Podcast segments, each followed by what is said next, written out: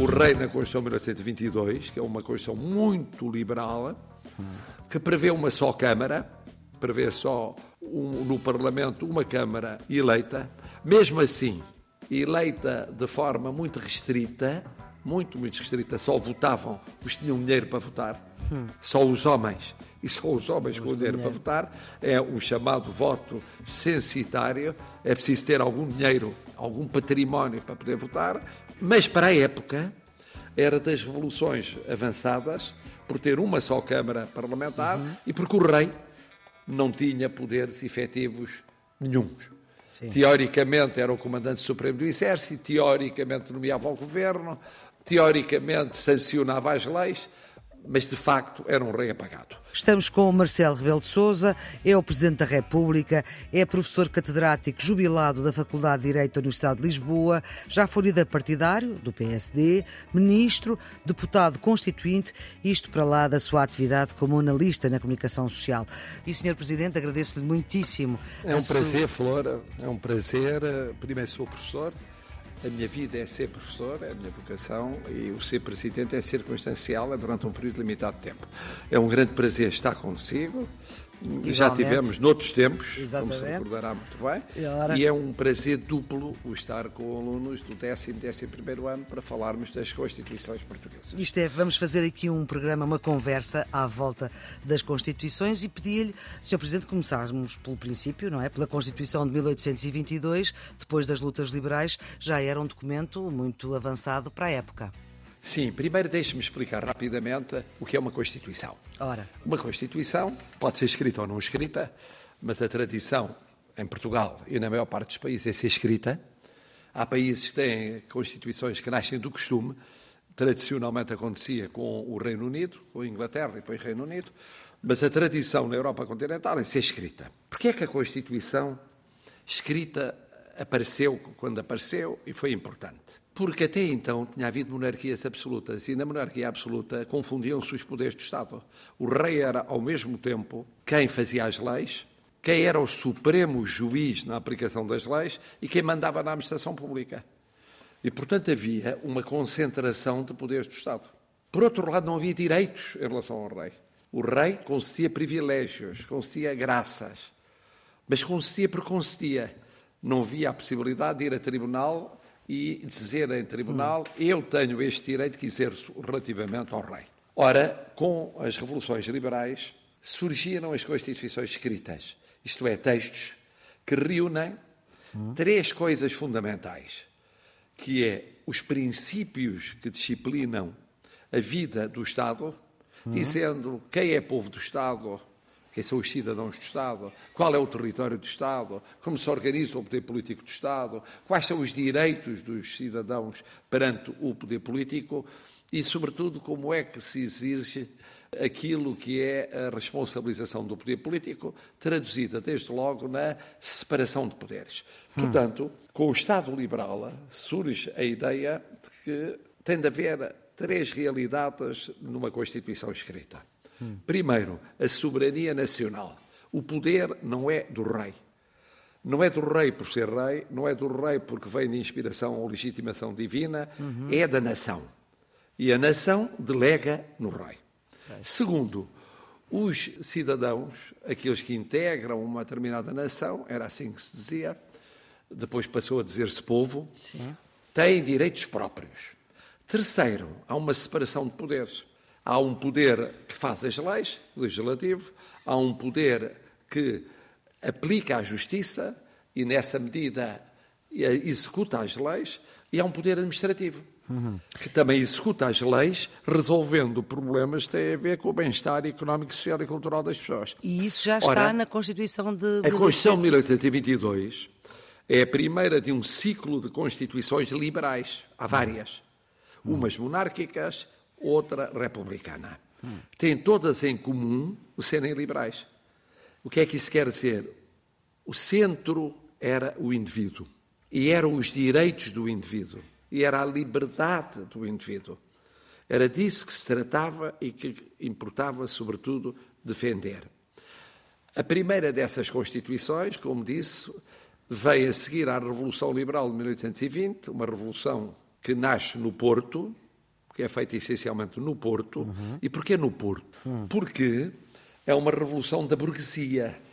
São os comerciantes, são os pequenos industriais, são os pequenos, diríamos hoje, empresários, Sim. são os profissionais livres que, revoltados com o facto da corte estar, na altura, no Brasil, tinha ido para o Brasil, primeiro ainda com Dona Maria uhum. como rainha e o futuro Dom João VI como príncipe regente, e depois ele como rei, a capital do império era fora da capital do império. Foi o único império ocidental, europeu ocidental, que teve a capital fora da sua capital, era Rio de Janeiro, e o que tinha sido a metrópole converteu-se numa colónia, ou praticamente como se fosse colónia. Ora bom, quem é que cuidava da situação em Portugal? Era uma junta que representava o rei, mas era uma junta apoiada nos ingleses.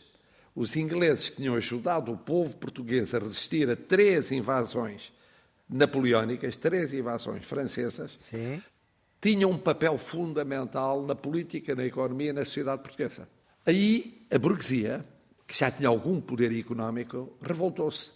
Disse: ah. Que diabo? Nós éramos a metrópole, agora somos uma colónia. Nós tínhamos o nosso governo, agora somos governados à distância por um rei, distante, e governados pelos ingleses aqui. Nós queremos uma Constituição como existem noutros Estados depois das revoluções liberais. A Constituição de 1822 é uma Constituição que segue esta revolução e é uma Constituição muito curiosa, porque são eleitos... Em dois, em dois, períodos, não é? Tem dois períodos. Primeiro, uh, são eleitos deputados, os deputados vêm de todo o Império hum. e vêm também do Brasil. Só que demoraram tanto tempo a chegar que, quando chegam, praticamente acabam por não exercer funções porque o Brasil declara a sua independência. E declara porquê? Os constituintes de 1822 não percebiam que o Brasil era imparável e não percebiam que o Brasil ia querer ser independente. E ao não darem maior autonomia ao Brasil, criaram condições para, para que o Brasil avançasse para a independência, da forma mais simples, que foi quem proclamou a independência foi o filho mais velho, o filho primogênito do imperador e rei de Portugal, Dom João VI, chamado Dom Pedro. Uhum. Dom Pedro ficou a representar o pai no Brasil e, uh, a um certo momento, decidiu encabeçar ele mesmo a independência do Brasil. Portanto, a Constituição de 1822... O grito do Ipiranga, não é? É o grito do Ipiranga. 1822 é uma Constituição muito estranha porque começa com Portugal ainda império com o Brasil e termina já sem Brasil. Termina com um Portugal ainda império, com as suas colónias espalhadas pelo mundo, mas já sem, sem o, Brasil. o Brasil. É uma Constituição liberal, portanto, proclama os direitos e liberdades pessoais e políticos, mais do que económicos e sociais. Nos económicos e sociais está, sobretudo, preocupada com os direitos da burguesia, a propriedade, o livre comércio, tudo aquilo que importava àqueles que tinham feito a revolução, uma revolução burguesa, não é uma revolução popular, é uma revolução burguesa, e depois divide os poderes do Estado.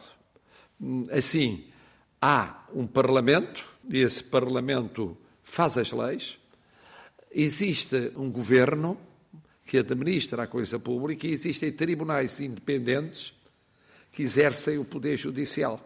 E o rei tem poderes muito apagados. O rei, na Constituição de 1922, que é uma Constituição muito liberal, que prevê uma só Câmara, prevê só um, no Parlamento uma Câmara eleita, mesmo assim, eleita de forma muito restrita, muito, muito restrita, só votavam os que tinham dinheiro para votar, só os homens. E só os homens com dinheiro para votar, é o chamado voto censitário, é preciso ter algum dinheiro algum património para poder votar, mas para a época era das revoluções avançadas por ter uma só Câmara Parlamentar uhum. e porque o rei não tinha poderes efetivos nenhums.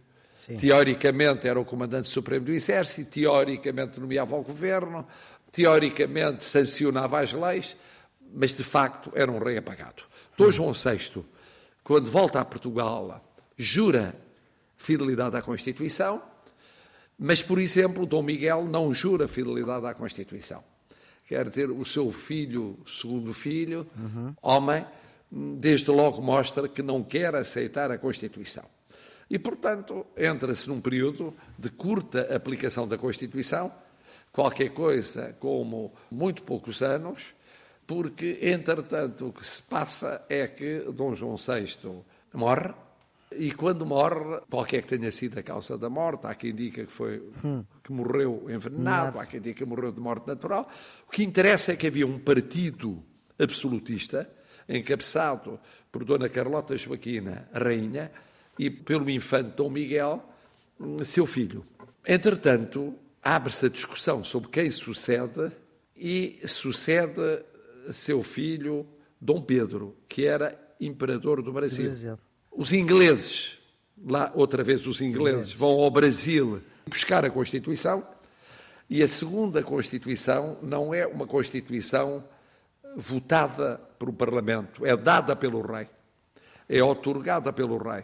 Dom Pedro, que tinha participado na elaboração da primeira Constituição brasileira, pega no modelo brasileiro e copia-o, em parte, para a Carta Constitucional Portuguesa. É um dos casos de influência de uma Constituição de uma ex-colónia na Constituição da ex-potência imperial. Muito obrigada, Presidente e Professor Marcelo Rebelo de Sousa. Continuamos aqui sempre a pegar nos programas dos últimos anos do secundário para ajudar os alunos, mas também para quem quer saber mais. A produção do Serviço Público Bloco Notas é da jornalista Ana Fernandes, os cuidados de emissão de João Carrasco.